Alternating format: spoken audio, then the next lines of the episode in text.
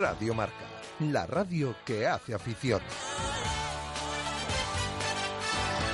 Radio Marca Valladolid, 101.5 FM, app y radiomarcavalladolid.com. En Radio Marca Valladolid, rugby en zona de marca.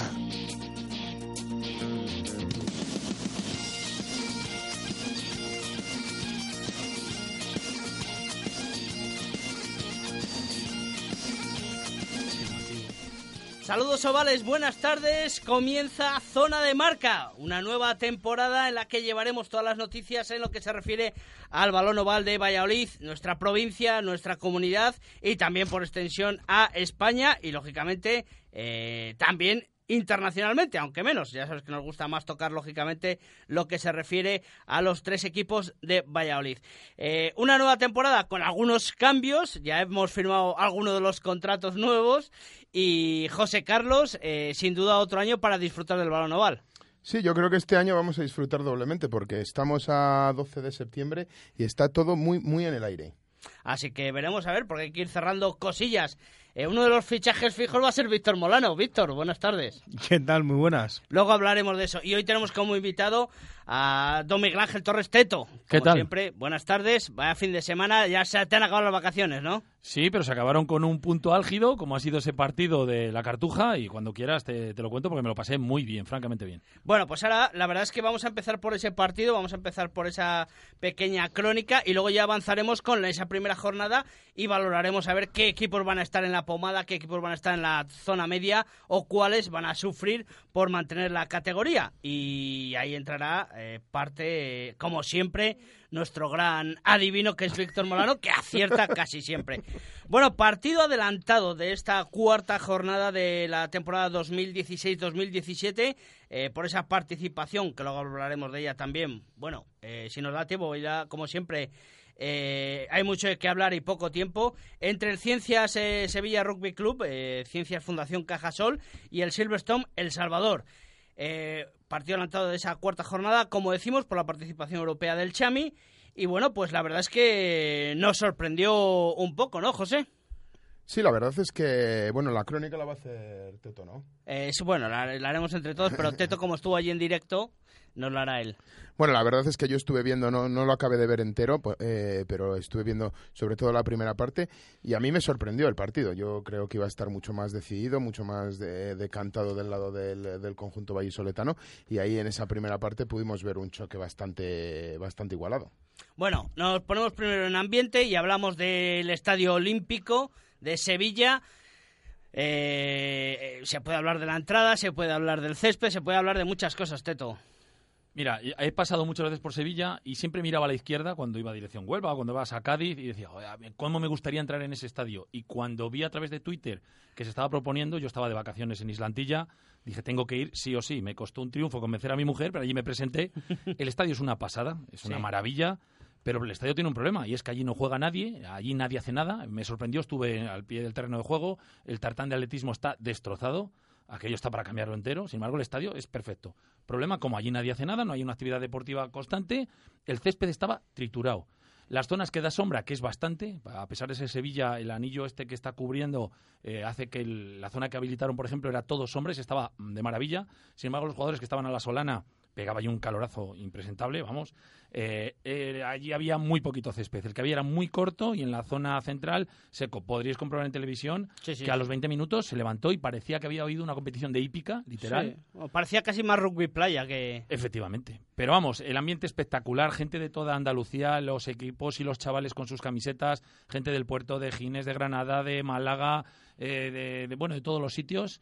Eh, se comenta que la grada que habilitaron, que es una doble grada, eh, podía albergar a unas 4.500 personas, estaba abarrotada. Y es más, los pasillos de aquel estadio no son los pasillos de Pepe Rojo, los pasillos miden casi 10 metros de ancho, estaban atestados. Es decir, yo doy por válido que había 5.000 personas. Sin duda será una de las mejores entradas de la temporada, como he comentado antes con José Carlos. Y bueno, pues un, sobresaliente para la afición de Sevilla y Andalucía y alrededores. Eh, un sobresaliente también para los eh, decena o, decena y media de, seguidores que vi allí del Salvador, que se pegaron una pechada de kilómetros. Y bueno, vieron un interesante partido. Y a ver si el efecto zorrilla que yo llamo surge efecto surge más sensación en otros sitios igual que aquí la que la directiva le ha echado la pata para adelante en términos taurinos. Bueno pues a ver si la gente sigue insistiendo. Yo creo que fue un, un digno espectáculo muchos ensayos cinco por parte de El Salvador tres por parte del equipo local y al final yo vi a la gente muy contenta vi mucha gente del fútbol que no sabía lo que era te preguntaban todo muy cordial, la gente súper educada. Eh, yo salí muy contento del estadio de la Las Cartuja. comparaciones de todos son odiosas y se han hecho muchas en, en estas eh, 24 horas que, que se hizo el partido, alguna más. Eh, bueno, se habla de utilizar un estadio de 60.000, que solo han utilizado 5.000, es algo inviable a largo plazo.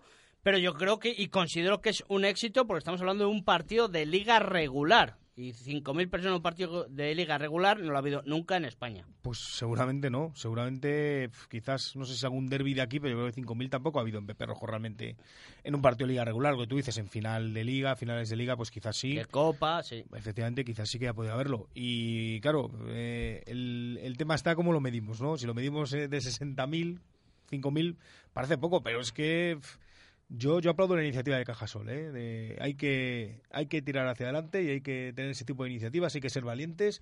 Y has metido a 4.000 y pico, 5.000 personas en un estadio de rugby, que eso es muy difícil de ver. ¿eh? No, no sé eh, no sé si será la máxima la- el máximo aforo que vamos a tener en, en esta en esta liga regular de aquí a mayo pues posiblemente sí posiblemente sí porque no sé en qué otro partido en qué otro campo puede haber ese ese, Sí, ese porque además posiblemente ya para, para el siguiente partido que les que, que jueguen en casa el conjunto sevillano eh, ya puedan jugar en la Cartuja, con lo cual... eh, No, David, perdona. un Van a jugar en el Olímpico. Me comentó que van a volver a jugar en el Olímpico Sí. porque están resembrando y están Por eso, haciendo- por eso decía que Ah, mejor- que tienen que volver a jugar en el Olímpico, no en su campo habitual. Sí, sí, sí. Es sí. decir, eh, lo que pasa es que ahora el campo eh, ha quedado triturado en cuanto a césped. Bueno, pero sí que tienen intención de repetir. Ajá. Esta vez me parece que es contra Guernica. Evidentemente el rival no es el campeón de liga, no es el Salvador.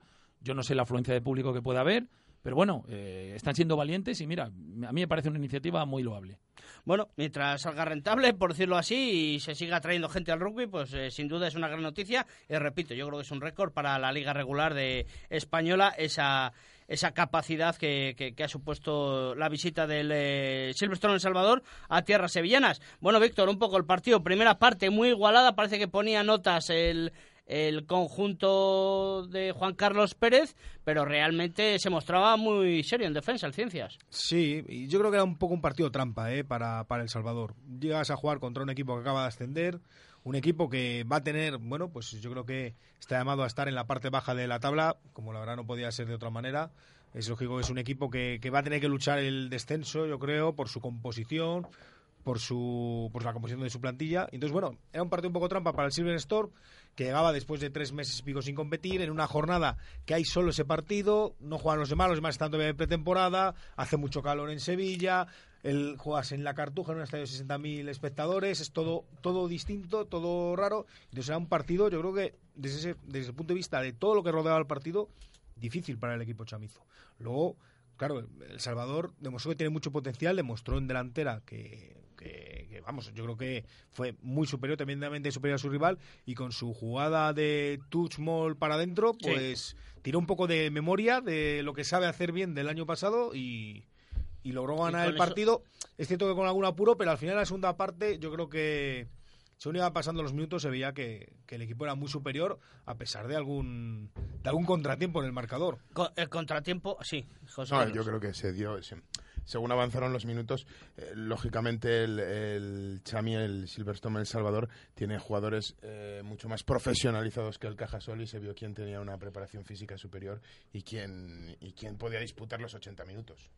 Eh, sin duda. Y lo, lo que es más importante, pese al fallo de Cebango, que hay que comentarlo, yo creo que eh, el Bocas mm, le castigó cambiándolo, pero realmente se veía que estaban en el camino de, de conseguir la victoria. O sea que tampoco yo creo que le diera tanta trascendencia. Un fallo, pues bueno, pues tonto, vamos a decir, un fallo que puede ocurrir, es rara vez la que ocurre, pero que ocurre. Sí, eh, a este respecto yo estaba allí, lo vi, ya estaba Rafael Blanco calentando antes, quizá el, el- bueno, esto que hemos hablado, que si a lo mejor el jugador eh, Yanis Tebango, que a mí me parece que es un tipo fantástico, es muy simpático, pero se le fue un poco la pinza, como se suele decir. Intentó hacer una butad, eh, y nunca mejor dicho, siendo el francés. Eh, hizo una tontería, que es intentar marcar bajo palos cuando lo podías hacer perfectamente. Y mira, le salió rana, el estadio se partió de risa con él, se rieron de él descaradamente. Juan Carlos le echó una bronca. Yo me fijé mucho en los gestos de Juan Carlos. Dije, ahora va, va a sacar el dedo y le va a señalar. No, no, estuvo súper comedido. Conociendo a Juan Carlos y el carácter que tiene, yo pensé que le iba a decir algo. Le dijo algo seguramente muy serio. Fueron 10 segundos. El jugador se fue al banco, salió Rafael Blanco, pero insisto, ya estaba calentando Rafael Blanco. Probablemente eh, esa sustitución eh, ya estaba prevista, o a lo mejor este fallo, si Rafael Blanco iba a sustituir a otro, dijo Juan Carlos: Mira, me has venido de maravilla. Sí. Bueno, resultado final: 22-31, victoria con bonus para el conjunto chamizo. Con lo cual, pues, eh, primer partido adelantado, primer eh, match ball, por decirlo así, eh, pues eh, conseguido. Hablamos ahora, si queréis, rápidamente. Bueno, mira, son y media, vamos a hacer una pausa para la publicidad y así volvemos a la normalidad. Hoy no estamos en el Cocomo Sport Bar, nos han traído el Cocomo al estudio, nos ha venido a servir Mikey y desde aquí le enviamos un saludo, pero recuerda que en el Cocomo Sport Bar puedes disfrutar de todo el deporte en directo. Así que eh, ven a verlo en el pasaje de la calle Barbecho número 25. Volvemos enseguida, hasta ahora.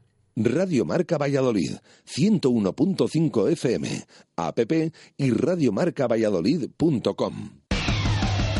El verano es más verano en Cocomo Sport Bar de Valladolid. Disfruta con tu gente en nuestras diferentes y amplias terrazas. Abrimos muy pronto para ponerte el café e invitarte a nuestra selección de bollería y durante todo el día acompañamos tu consumición con el pincho que elijas. Si te apetece una caña, con nosotros puedes escoger entre rubia o tostada. Y como siempre tienes todo el deporte en directo también en verano. Cocomo Sports Bar en el pasaje de la calle Barbecho, junto a la Fundación Cristóbal Gavarrón. ¿Tu móvil se ha roto? Mega Luisfer Reparación Express. Arreglamos tu móvil en menos de una hora. ¿Pantalla rota?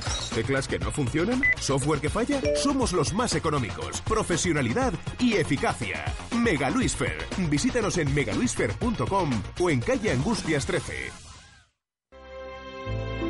Desde hace más de 40 años, en Grupo El Salvador nos mueve el afán de servicio, con la ampliación de nuestra red de tanatorios en Valladolid, Medina de Rioseco, Tudela de Duero, Montemayor de Pililla, Peñafiel y Mojados, queremos estar más cerca de ustedes en estos momentos. Grupo El Salvador, haciendo sencillo lo más difícil. Un servicio de Agencia Funeraria Castellana, 983 25 12 25. En la bodega La Nieta de Fuensaldaña llevamos 40 años dando de comer bien. Cocina tradicional castellana hecha con esmero. Maestros en el lechazo de la comarca y en los chuletones de carne roja. Mm, sin olvidar nuestras numerosas y suculentas raciones de productos de la tierra. Bodega La Nieta en Fuensaldaña. La cocina de siempre hecha como siempre. Construcciones José Miguel Rojo. Más de 20 años haciendo reformas de todo tipo. Mantenimiento de comunidades, rehabilitaciones de fachadas y centralizaciones de contadores avalan nuestro trabajo. Pídanos presupuestos sin compromiso en comercial arroba josemiguelrojo.es o en el teléfono 615 646 037. Verá como sí le salen los números. Construcciones y reformas José Miguel Rojo. El trabajo bien hecho. ¿Quieres comer un buen menú del día? Restaurante La Dama de la Motilla. ¿Te apetece comer con la familia un buen menú fin de semana? Restaurante La Dama de la Motilla. ¿Te gustan las tapas y el buen vino? Gastrobar La Dama de la Motilla. ¿Comida o cena de empresa? La Dama de la Motilla. Consulta nuestros menús de bodas y comuniones. Te sorprenderán. En el corazón de Fuensaldaña, La Dama de la Motilla. Radio Marca Valladolid, 101.5 FM, app y radiomarcavalladolid.com. Directo Marca Valladolid. Chus Rodríguez.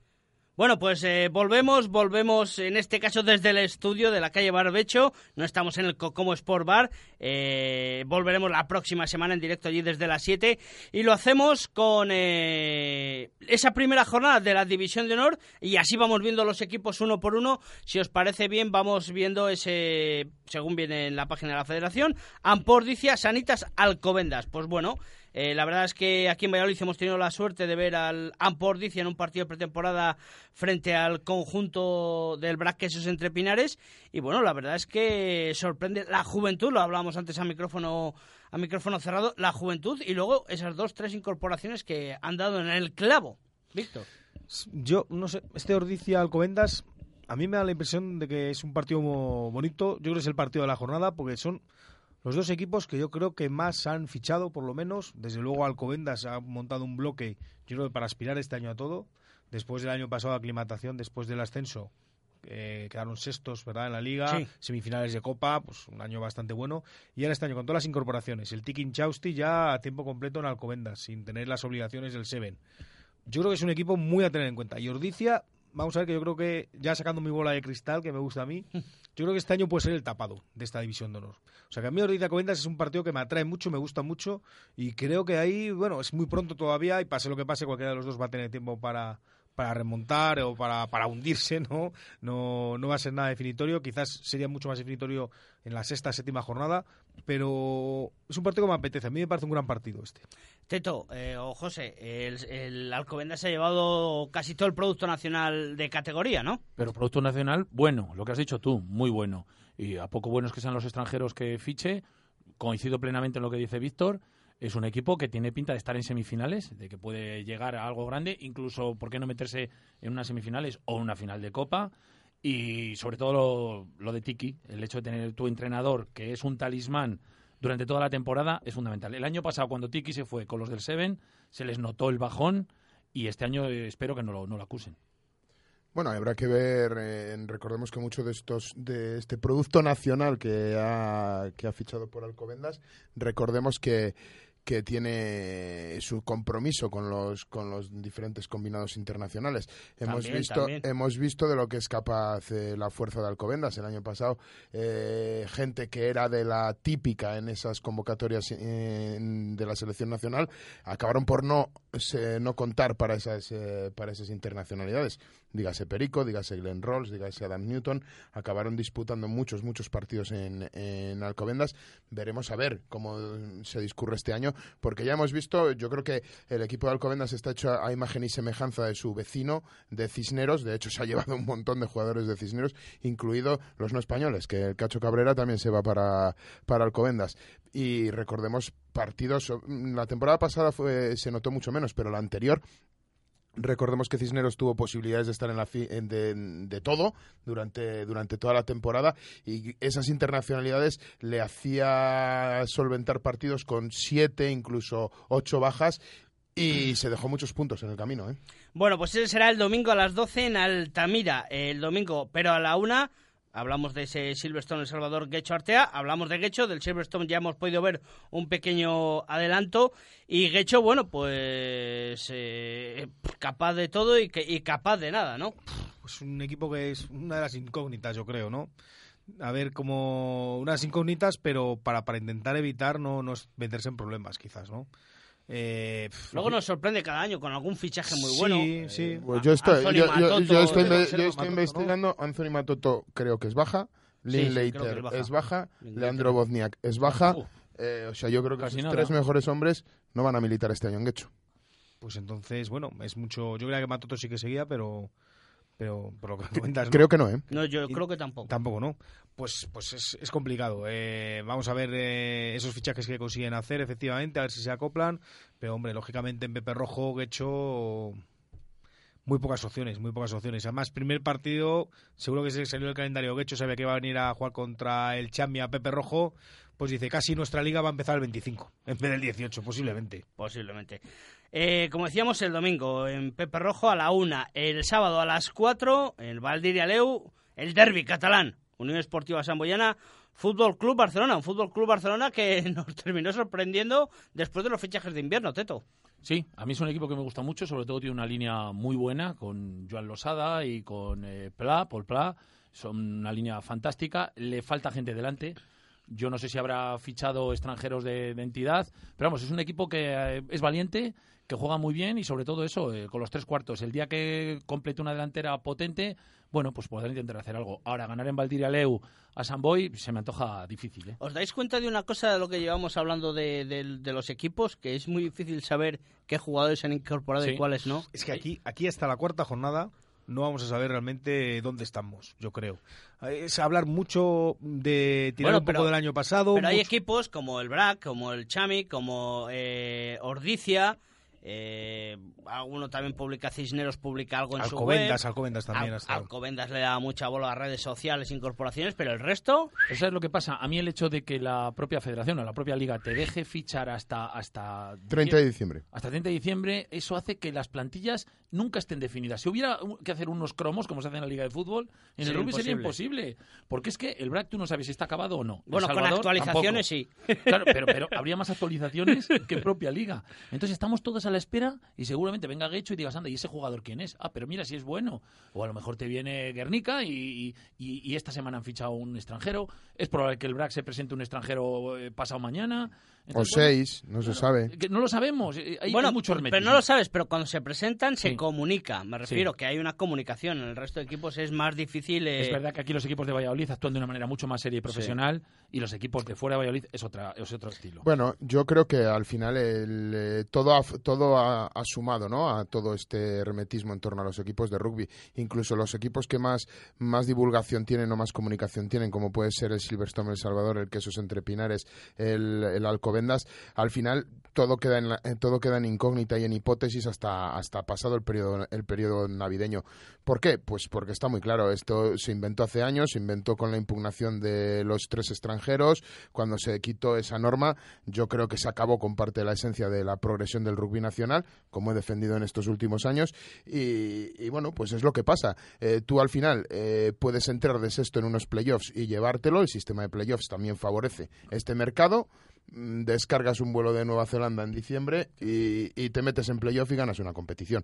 Eh, Más, más a mayores, unos medical jokers que todos y cada uno de los equipos que tienen opciones arriba lo usan de la manera que lo usan.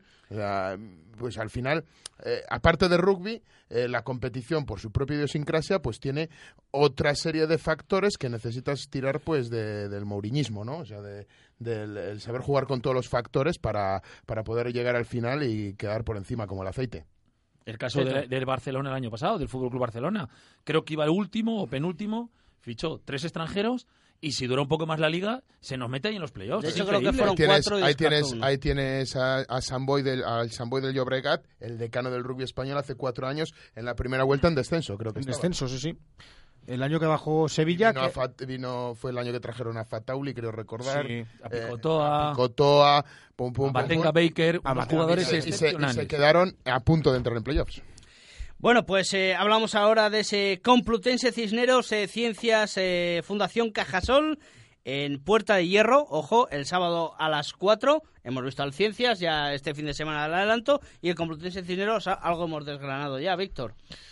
Pues sí, Cisneros es un equipo que a mí, eh, siempre lo digo, yo creo que es ya el tercer o cuarto año lo digo, que a mí me gusta mucho cómo juega Cisneros, me parece que uno de los equipos que tiene claro a qué quiere jugar, lo que pasa es que a veces le falta, pues, no voy a decir calidad, no, lo que le falta yo creo que es peso. Le falta quizás jugadores ahí que aporten un plus en la delantera. Vamos a ver este año cómo, cómo tienen conformado, pero yo desde luego es un equipo a mí siempre me parece que por lo menos lo tiene claro, ¿no? Me parece que tiene un entrenador que sabe lo que quiere hacer y, y lo lleva y lo lleva lo intenta llevar a la práctica. ese amateurismo eh, casi casi radical o semi-radical que apuesta a su directiva. Bueno, ya sé, José Carlos, no me pongas cara rara. Ellos van de amateurs por la vida, aunque luego sabemos que son semi-amateurs. Pero bueno, eh, si ese equipo fichara dos buenos delanteros, eh, sería un equipo de gran peso y gran entidad. Ahora, tiene una línea mm, habitualmente excepcional, pero claro, le falta gente delante. Y si no hay melee, pues no ganamos, ya sabes. Bueno, yo creo que el Cisneros el mayor problema que ha tenido ha sido el resurgir de Alcobendas. Eh, ellos eh, tenían jugadores amateur que ahora se han profesionalizado en Alcobendas, que les pilla al lado de casa, que no se han tenido que mover de ciudad y se le ha llevado un montón de un montón de jugadores. Insisto, el perfil de jugador que, que funciona en Cisneros, pues es un perfil de jugador eh, muy específico, ¿no? O sea, yo creo que hay pocas fichas que se pagaran como la de Tiago Girao, que se vino a hacer un máster a Madrid con vivienda en Madrid. Yo creo que cualquier jugador de cualquier otro equipo cobra mucho menos dinero que, que lo que se que lo que se llevó Tiago Girao para él. Excepcional ¿Sabes? O sea, jugador, Thiago Girao, por otra un parte. 8 de superclase, ¿sabes? Pero que re- realmente, vale, es amateurismo, no se paga, bueno, tienes que encontrar otro tipo de jugadores que se muevan por otras cosas y no el dinero, pero no por eso son jugadores baratos, ¿eh? Cuidado, hacer, eh, yo creo que siempre lo hemos discutido David y yo. Digo, hombre, yo creo que no conozco ningún jugador mejor pagado que Tiago Girau en, el, en el rugby, en el rugby, en el rugby español. costar un montón de dinero y es lo que le pagaron a Tiago Girau, claro. Efectivamente. Bueno, eh, ahora continuamos, pero queríamos saludar a Fermín de la calle para que nos dé su impresión acerca de la temporada 2016-2017. Fermín, buenas tardes. Hola, muy buenas, ¿qué tal? Bueno, pues eh, aquí, como siempre, los locos del rugby debatiendo acerca de unos y de otros. Vamos a ver si hacemos un pequeño paréntesis, nos das algo de oxígeno y nos eh, desgranas un poco cuáles son tus favoritos para esta temporada. Bueno, como decimos todos los años cuando empieza la temporada, todo lo que decimos ahora hay que ponerlo entre comillas, porque luego resulta que a mitad de temporada empiezan a producirse cambios de jugadores, al final de eh, la primera vuelta lleva gente para reforzar los equipos y hay gente que se salva o le da la vuelta al calendario porque llegan tres refuerzos y le salvan la categoría o lo meten en playoff o, o, raramente acaba la cosa como empieza. Pero a priori la gente que debe estar arriba yo creo que sí que por plantilla, por fichajes y tal, evidentemente yo creo que el Alcobendas es el que se ha reforzado eh, de largo, el que más se ha reforzado, eh, debería estar ahí peleando y para mí con los dos equipos de Valladolid. Me parece que son los tres grandes favoritos. Es cierto que los equipos de Valladolid, bueno, pues están más, hay una línea más continuista a lo mejor en el Chami y habrá más caras nuevas en el queso, pero a mí a priori me parece que el queso estar, debería estar ahí uh, después de lo que hemos visto en los últimos años. Comentábamos también, y a modo de un poco también pausa en lo que estábamos eh, haciendo de la, de la previa, que lo difícil que es muchas veces eh, estar informado de los fichajes de los clubes. Estábamos hablando que Bra, que Chami, que Cisneros, o más que Cisneros, eh, Alcobendas, te pueden llegar a informar. Eh, Ampordicia también tiene una chica de prensa bastante eh, diestra, por decirlo así, eficiente. Eh, del resto es muy difícil, ¿eh? O levantas el teléfono y llamas, que también muchas veces es nuestra labor, pero, pero es muy difícil, ¿eh? Mira, yo hoy me he enterado de uno que no se puede dar porque no está oficializado, eh, y yo le he contado eso a un compañero que va a ser o que es compañero suyo y que él no sabía. Eh, entonces, muchas veces tienes que tenerlo todo eh, en cuarentena porque mm, a veces te cuentan una cosa que por una fuente del club eh, está cerrado y hecho y por otra resulta que ni saben quién es. Entonces, eh, es, es complicado y y siempre tienes que tener todo muy entre algodones, muy hasta que lo presenten y, y vamos a ver, porque eh, vosotros lo habéis visto en Valladolid también, eh, se suenan muchos nombres, y hay gente que da por hecho que llega un jugador y de repente el elegido es el otro. Este año hemos tenido el problema de en Valladolid de Aaron Poverty, el, la, Claro. apertura del, La de- apertura. del, Del del Chami. Chami, del Silverstone El Salvador. Aquí hasta que no están aquí no se puede anunciar absolutamente nada. Yo entiendo que a los que hacemos estas cosas para divulgar el, el rugby nos puede sentar hasta mal, que estén con tanto secretismo muchas veces, pero es que realmente no pueden... eh, o sea, No, no, tú- pero yo no digo que nos adelanten fichajes, yo digo que una vez que ya están aquí y presentados, que nos envíen una nota de prensa de qué jugadores, de qué, cuáles son sus No, características, pero, pero, pero, pero, pero David, yo voy más allá. O sea, yo no tengo por qué informar de que se ha fichado un jugador, pero yo puedo decir que eh, hay conversaciones con determinado jugador para que venga a un club y si al jugador y si al club le molesta, pues mire usted, yo lo siento, pero yo estoy informando. No, no. Eh, y, y- eso pasa muchas veces, que tú tienes información de que el queso o el chami, en vuestro caso por cercanía, o otros equipos están hablando con gente y si tú cuentas esa información resulta que el club te llama y te dice, macho, no sepa que cuentas eso. Oye, es que mi Sí, labor Es, es informar de cómo está el mercado y lo que se está haciendo. Y si tú estás negociando con no sé quién, yo puedo informar que estás negociando. No te no he dado el fichaje porque no se ha producido. Sí. Bueno, yo iba a comentar que, que esto en el rugby es muy particular, desde luego. Hay muchos dimes y diretes, siempre cuidado, quién viene, no viene. Y ya en Valladolid yo tengo la impresión de que se multiplica. Porque ya eh, están los del quesos, que cuentan cosas del chami. Sí. Los- que muchas veces los No, del chami, cosas hay- del quesos, que muchas veces hay son un casi contraespionaje. son casi eh, ilusiones o deseos ¿eh? que te transmiten en vez de en vez de verdades ciertas y al final globos sonda, Víctor, más son- que realidades. todo globos ondas, todo siempre en cuarentena. Y es que hasta que no vemos a los equipos formados, pues eh, prácticamente en noviembre, bueno, a la espera de que, ven- de que termine ITM y a ver lo que, lo que viene de, de ITM a los diferentes Y lo, equipos. y lo que has mirado a ver cómo queda después de acabar ITM, ¿sabes? Que muchas veces Sí, pasa eso. Claro. Y entonces hasta ahí, pues eh, es todo, todo cuarentena y casi, casi tenemos que hablar de lo que sabemos del año pasado. ¿eh? Es difícil muchas veces, eh, pues, pues, pues informar a la gente de, de cómo están los equipos y de, de verdad cuáles son los que, los que van a ser favoritos o no. Muchas veces nos la jugamos y, y bueno. Pero al final todo es fruto de que no hay un tejido de, de representantes, ojeadores. No es nada parecido a deportes de mayor nivel. Sobre todo al final estás eh, negociando con un representante que mueve no sé cuántos jugadores en Nueva Zelanda, otros pocos en Australia, y, y al final les llega la oferta de trabajo para venirse a España y ellos lo usan para negociar en su propio país y decir, oye, que mira, que me voy a España ganando este dinero y si, y si alguien se lo mejora, donde digo, digo, digo, Diego, y me quedo aquí, venme a buscar si quieres, ¿sabes? O sea, y lo- Aquí se han visto casos como el de Carlos Blanco, que me imagino que os acordáis, internacional con España, Sí. que llegó aquí y dijo que era jugador de rugby y cuando enseñó el currículum había jugado en la sub-20 australiana, o en la Australiana. sub-18 australiana. Era una cosa escandalosa y no se lo creían porque el tipo no medía 1,90 y pesaba 95 kilos. Pero claro, tú lo veías jugar y decías, joder, este tío juega. Cuando enseñó el currículum era un escándalo. Y ha pasado, por ejemplo, en el Fintero, que ha aparecido el amigo de alguien australiano que venía de Erasmus o estaba de viaje por Europa a mm, de estos sabáticos que se pegan seis meses. El chico ha ido un día a entrenar porque le gusta el rugby y tal, ha aparecido allí y da un 10 con un pie escandaloso y se ha quedado seis meses a jugar en el Findero o en el GRC o donde fuese, pues porque, bueno, pues necesitaban eso y cualquier refuerzo es bueno. Entonces, el rugby español es lo que es, no es profesional, es amateur y muchas veces pues se pesca con lo que se puede y, oye, y bastante bien se hace. Y de hecho, con esos con esas estancias de seis meses, de ocho meses, yo sé de equipos españoles que han ganado ligas. Sí, sí, sí, sí. Fermín, la parte baja de la tabla, ¿cómo la ves? A ver, eh, esto, eh, eh, si antes decía que hay que tener cuidado con lo que viene al final, pues casi me refería más a la parte baja que a la parte alta. Eh, hay muchos equipos que van mal a mitad de temporada y se refuerzan escandalosamente al final para poder salvar el, el- la plaza y, y no caer al descenso. Eh, evidentemente, el recién ascendido, que es el Ciencia, lo va a pasar mal, pero como me imagino que ya habréis hablado ahí del asunto, y yo creo que lo hemos comentado otras veces, el problema que tiene el Ciencia de verdad es unos desplazamientos salvajes, porque va a tener que ir al País Vasco tres o cuatro veces. Eh, eh, todo el mundo va a ir un poco a la visita exótica a Sevilla, pero es que desde Sevilla hasta el otro lado ellos van a duplicar lo- el kilometraje del resto de equipos de División de Honor.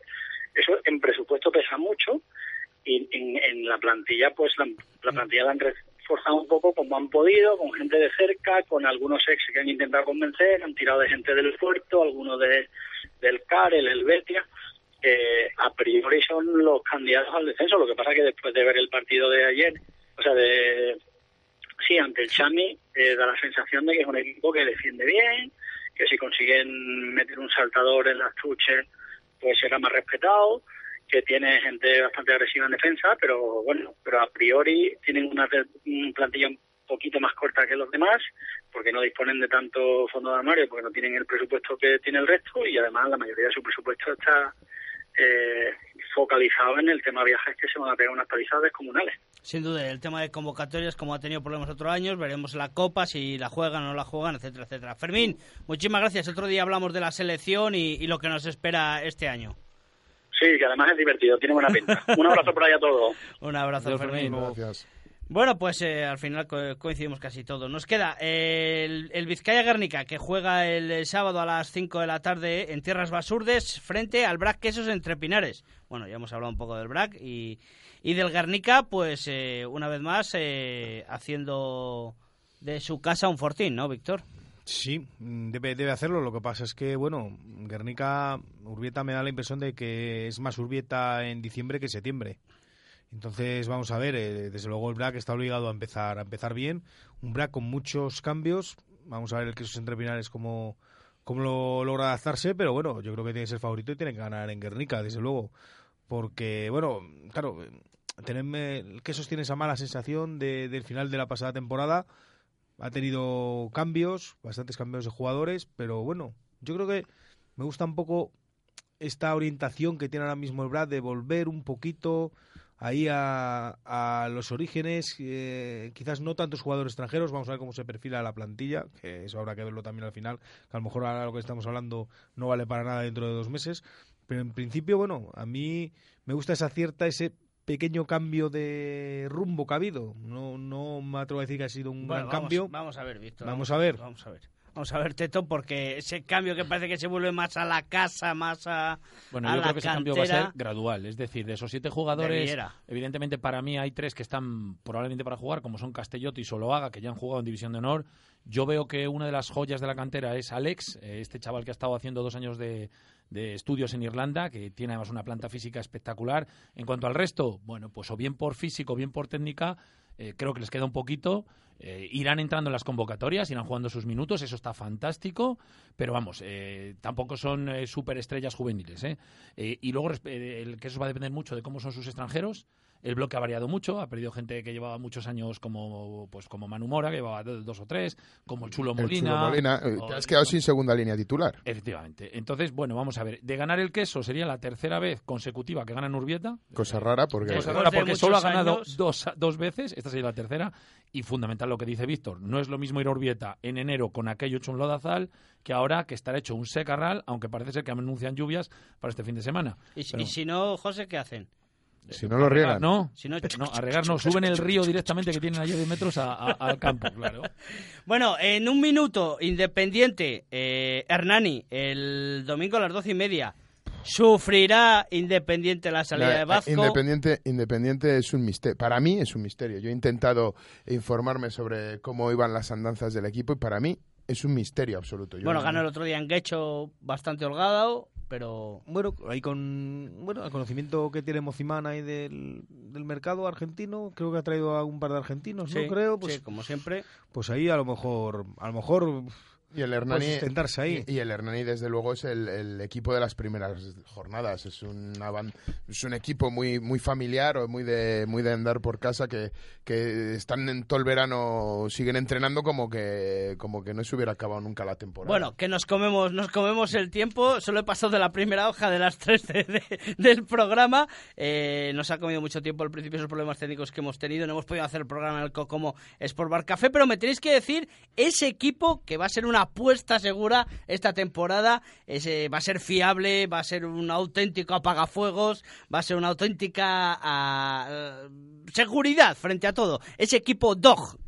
Hombre, Víctor. pues yo creo que hay dos. Brack y Chami, Chami, Brack, está clarísimo. Teto. Uf, a mí el, el- el Chami va a estar ahí seguro y el Quesos depende mucho de sus extranjeros. eh. Yo creo que Alcobendas este año va se va a poner un poquito al nivel de- del, del Quesos, ¿eh? Me gusta.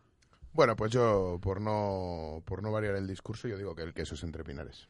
Bueno, pues entonces queda el Quesos Entre Pinares como la apuesta segura, ese equipo seguro, como Dog Seguridad y Control, donde quieren cuidar de ti, donde quieren vigilar tu negocio, donde quieren que estés seguro, tranquilo. Infórmate en dog, arroba dogseguridad-y-control.com. Bueno, nos quedan tres minutos y tenemos que hacer rápidamente... Nah, no y como me, como me decía a mí ayer un aficionado chamizo, son líderes, ¿eh? Son líderes, ahí estamos. No vamos a hablar de, lo dejaremos para otro día, el Cham en Europa, no vamos a hablar del resto de competiciones que se han disputado a nivel internacional este fin de semana, pero lo que sí que tengo que presentar son las diferentes secciones, así que vamos a la sección tradicional, eh, la de José Carlos Crespo, esa sección eh, que, que suena, a ver si les suena a ustedes. Bueno, José Carlos, ¿qué vamos a tener en tu sección esta temporada 2016-2017? Esa sección que tanto entusiasma a todos los seguidores de Zona de Marca, José. Lo que vaya surgiendo, va a ser lo que vaya surgiendo. Efectivamente. Y además una vaya- media hora antes, ¿eh? Ah, media hora antes no. O sea, la musa le viene antes, pero lo prepara justo media hora antes para dejarnos en vilo, que no veamos los papeles. Soy una persona muy, muy atareada, la verdad es que trabajo demasiado. No nos das ninguna pista entonces, ¿no? No, porque es que es la primera vez que hablamos de este tema. Vale, vale. No irás a hablar de chicolinas, salteras, Verónica, estafallas. Eso ya ha acabado. Ah, Eso vale, ya ha acabado. vale. Ese, ese programa ya lo hemos terminado. A Rufinas. y la otra sección, la novedad para esta temporada, esa, esa, esa sección que suena así.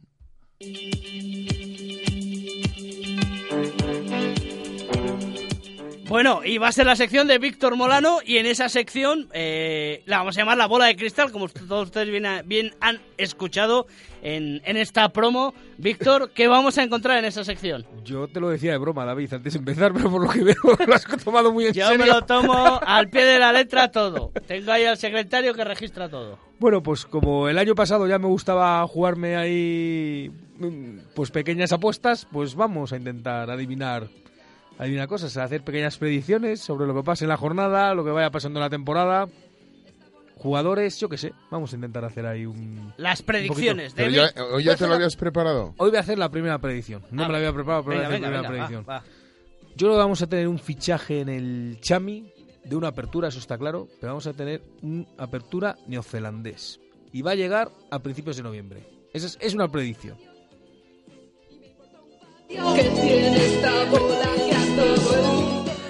Bueno, pues así queda presentada también la sección de Víctor Molano, al que escucharemos, como siempre, es a Miguel Ángel Torres Ateto en la COPE, eh, colega, amigo, compañero. eh, una temporada también apasionante de radio la que nos espera, ¿eh? Pues sí, mañana por la tarde parece que debutamos otra vez con la sección. Encantado y contentísimo. Y hay que difundir el rugby como sea, porque es un deporte apasionante. Bueno, señores, pues poco más le puedo contar porque no hemos hablado del Rugby Championship que se está desarrollando, donde Nueva Zelanda otra vez está siendo cuchillo en mantequilla, donde Argentina parece que va dando pinceladas. Y bueno, pues lo que sí que voy a comentar es que la pasada, el pasado fin de semana la selección femenina sub-18 se ha proclamado subcampeona de Europa, cuarta del, del mundo, a quedar, eh, pues como decimos, detrás de Francia, Estados Unidos y Canadá en cuarta posición, por lo tanto, eh, subcampeona de, de Europa. Y bueno, pues eh, al final recogiendo, vamos a ver si las Olimpiadas van a sembrar o y vamos a poder recoger, se ha sembrado ya, vamos a ver si vamos a poder recoger o va a quedar simplemente en algo anecdótico. Se ha hablado mucho de rugby ¿eh? en los últimos meses de la pasada temporada, a ver si el rugby español es capaz de coger ese Sí, dicen, semilla. que, ¿eh? dicen además que las audiencias de Río han sido excepcionales. Que, Hombre, que- en que- televisión que- española, Teledeporte a las 4 de la tarde, por mera inercia van a ser así. Miguel Ángel Torres, muchísimas gracias. A vosotros. Eh, Víctor Molano, muchas Venga, gracias. El próximo nada, nos lunes. vemos. Y yo, nada, a la espera de esa apertura en la primera quincena de noviembre. José Carlos, hasta el próximo lunes. Señores, les dejamos con la programación de marca a nivel nacional. Nosotros nos vemos el lunes y el jueves, previa en directo Marca Valladolid por las mañanas, en torno a la una y media pasadas, me ha informado el jefe. ¡Hasta luego!